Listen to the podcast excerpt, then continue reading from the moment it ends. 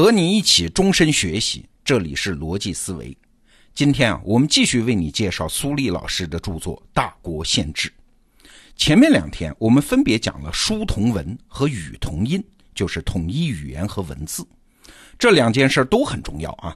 它不仅仅是文化上的成就，它在国家建构问题上同样意义重大。那今天呢，我们就再从时间的维度再来看看这两种努力的效果。有一个词儿啊，我们多次以前节目谈到过，叫“想象的共同体”。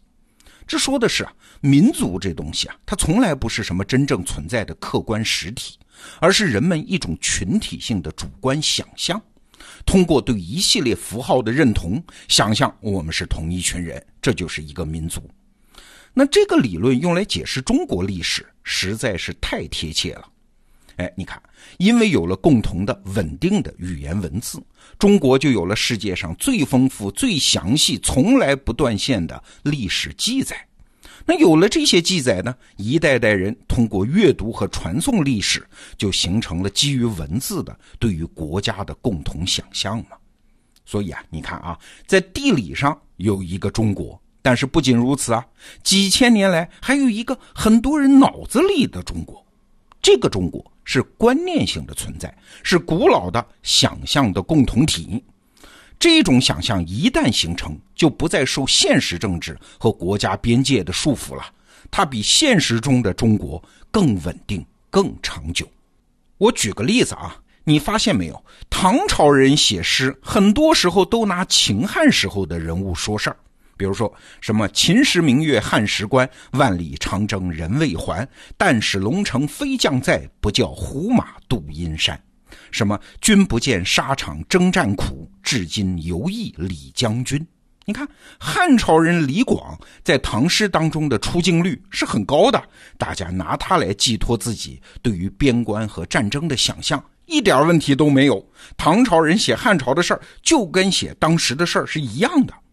还有啊，出于对于政治的顾忌，说唐朝皇帝的坏话，也完全可以请出汉朝的皇帝来背锅啊。比如说白居易的《长恨歌》，明明说的是唐玄宗，但是开头他偏偏说啥“汉皇重色思倾国，御宇多年求不得”。哎，喜欢杨玉环，谁都知道是唐玄宗嘛，关人家汉代皇帝什么事儿呢？你说汉皇重色，对吧？再比如杜甫的《兵车行》。他批评的是唐代的皇帝穷兵黩武嘛，但是写在诗里呢，变成了“边庭流血成海水，武皇开边亦未已”。你看，又栽到了汉武帝的头上。但是啊，咱们中国人，即使是唐朝人读这样的诗，是一读就懂，没必要多解释的。你看，这也是想象的共同体的效应，它能穿越时空，互相替换。所以啊，如果你生活在中国，那你就不只是生活在这片土地上了，你也不只是和这群活着的中国人生活在一起了。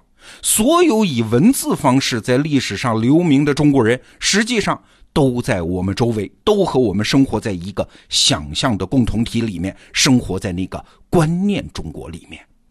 历史上所有被记载下来的事情也好，先例也好，制度也好，规则也好。其实都对我们的现实行为有约束和示范的作用，哎，这个力量有多可怕？我们来举个例子，你感受一下。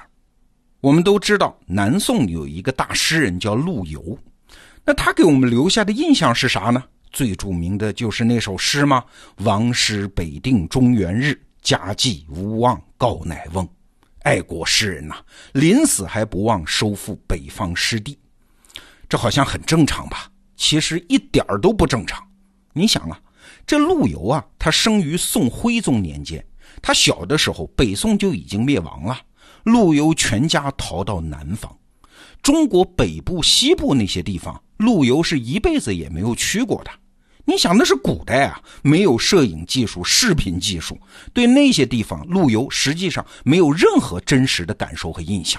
他对这些地方所有的认知都来自于文字和历史记载。哎，我们随便引用几首陆游的诗，你感受一下。比如说：“将卧孤村不自哀，上思为国宿轮台。更呼斗酒作长歌，要使天山健儿唱。雪上急追奔马骑，官军夜半入辽阳。还有此生谁料，心在天山，身老沧州。你看我刚才念的这几首诗啊，里面提到的天山、轮台、辽阳、沧州这些地方，有的在安史之乱之后就已经被中原王朝丢掉了。到南宋陆游的时候，多少年了？四百多年了。但是你读陆游的诗呢，是不是感觉这些湿地是刚丢的，还气愤难平呢？还是必须要夺回来的土地呢？为什么我说这事儿不正常啊？你对比一下其他国家，就明白这事儿有多奇葩。你看，就是我们的邻居印度，印度独立于一九四七年，独立后分裂为印度和巴基斯坦，巴基斯坦后来又分裂出孟加拉。印度次大陆啊。它的地理条件也是相对封闭的，实际上也很符合一个统一国家的要求啊。但是印度分裂之后，几乎听不到今天的印度人、巴基斯坦人有重新统一的想法。其实啊，这时间只不过刚刚过去了几十年而已呀。陆游当年怀念四百年前的中原失地，这四百年什么概念？你想，英国人丢掉北美殖民地，也就是今天的美国啊，到今天也不过两百多年。那你今天英国国内还会有人对北美殖民地念念不忘吗？想要收复失地吗？重建大英帝国吗？你在想，要是过上个一两百年，就是凑足四百年的时候，还会有哪个英国贵族临终前叮嘱子孙说：“王师收复北美日，家祭无忘告乃翁呢？”不会的嘛，这很可笑嘛，在英国人看来，为什么他们没有那么强的文化纽带？不仅是北美殖民地啊，整个大英帝国在二战之后分崩离析、走向解体的时候，哎，可能只有像丘吉尔这样的少数精英有那么一点点惆怅的情绪，剩下来绝大部分的英国人那是没啥感觉的。我们回头再来看陆游当年一句很著名的诗，叫“铁马冰河入梦来”。他这辈子可能从来都没见过什么叫铁马冰河，但是仅凭语言文字的传承，他就能成为几百年之后一个知识分子魂牵梦绕的东西，入梦来啊！这种强悍的文化纽带是咱们中国人独有的。说到这儿，你就明白了，中国的古人那么在意一些符号的用法，所谓“必也正名乎”嘛。古代朝廷里的很多政治事件都是围绕一些字词的用法展开的。那最著名的，我们以前也讲过啊，宋代的仆役和明代的大礼义，这儿我们就不多介绍了。总之，围绕皇帝应该怎么称呼自己亲生爸爸这件事儿，可以一争论就是几十年，不惜朝野争得鱼死网破。过去我们读这些历史，总觉得太无聊啊，那个时代的士大夫太意气用事。但是我再举一个例子，你就知道符号它不是个小事儿。北宋灭亡之后，宋高宗赵构逃到南方，把杭州作为首都。那说起来啊，这南宋啊，它控制的地域面积不小的，人口很多的，而且南方已经很发达、很富有，作为一个独立国家完全够格。杭州呢，也建立起了首都才有的种种坛啊、庙啊。但是，宋高宗赵构坚持把杭州。称为行在，把自己居住的皇宫称为行宫。那正式的首都在哪儿呢？南宋朝廷一百多年始终固执地认为，我们的首都是开封汴梁。我们拿不拿得回来是一回事儿，但是改不改变符号那是另外一回事儿。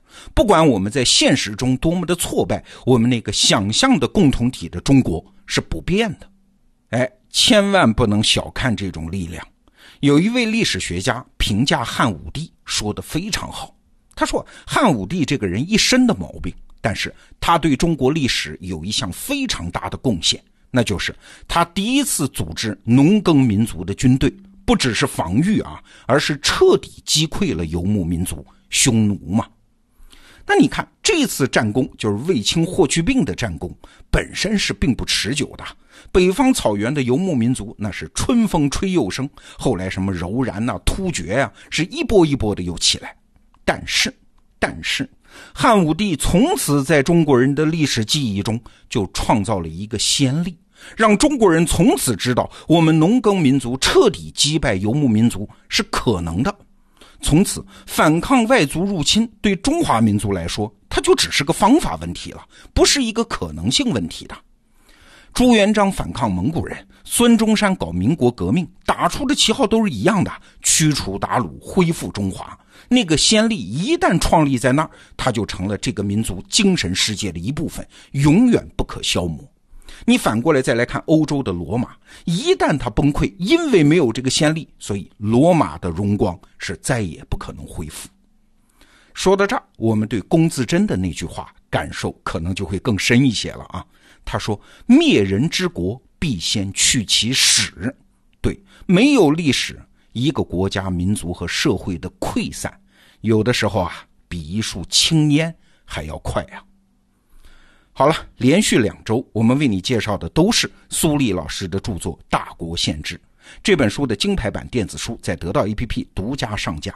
您点击本期节目的文稿，或者是回到得到 APP 的首页，找到电子书板块，都能买到它。那明天呢是周末，我们先停一下这个话题，我们把一些得到里面的收费内容免费放送给大家，叫罗胖精选。好，明天罗胖精选，再见。thank you